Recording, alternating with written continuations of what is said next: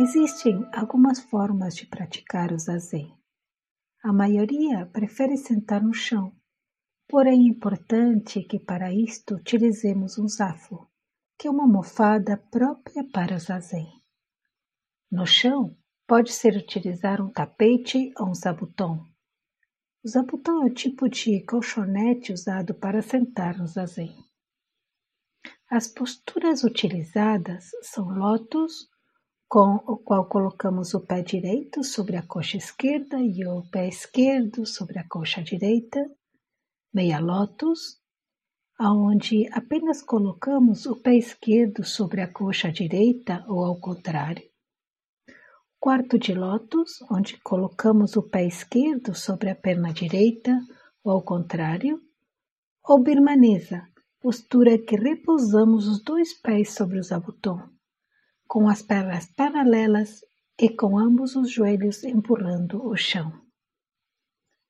Também podemos sentar em um banquinho próprio para o zazen, que nos permite sentar em seisá, que é o sentar sobre os joelhos, postura muito utilizada pelos orientais no seu dia a dia. Porém, não menos válida é a cadeira, sem suportes para os braços ou um banco comum.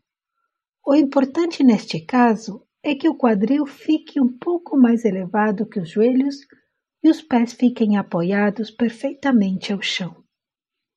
Atenção em não recostar sobre o encosto da mesma, sentando-se sempre no terço anterior. Agora, devem estar se perguntando: qual a melhor postura para fazer o zazen? É necessário sentar em lótus para despertar? A resposta é definitivamente não. A melhor postura é a que ficamos mais confortáveis. Tanto faz em lótus ou na cadeira. Quaisquer das posturas nos permitem praticar o zazen com a mesma qualidade e despertar.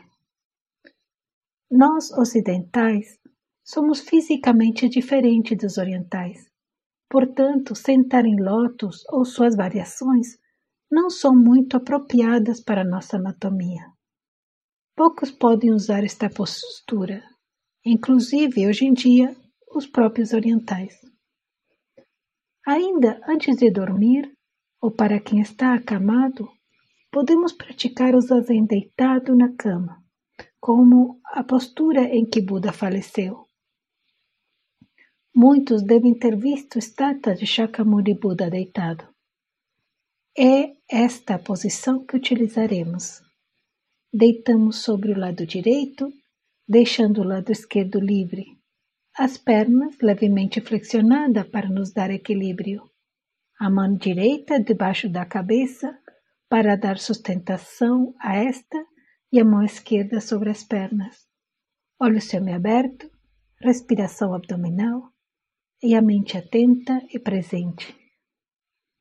O importante é escolhermos a forma mais adequada para nós e praticar com dedicação e assiduidade. Desejo uma ótima prática a todos. Nos vemos no próximo Cotidiano Zen. Obrigada.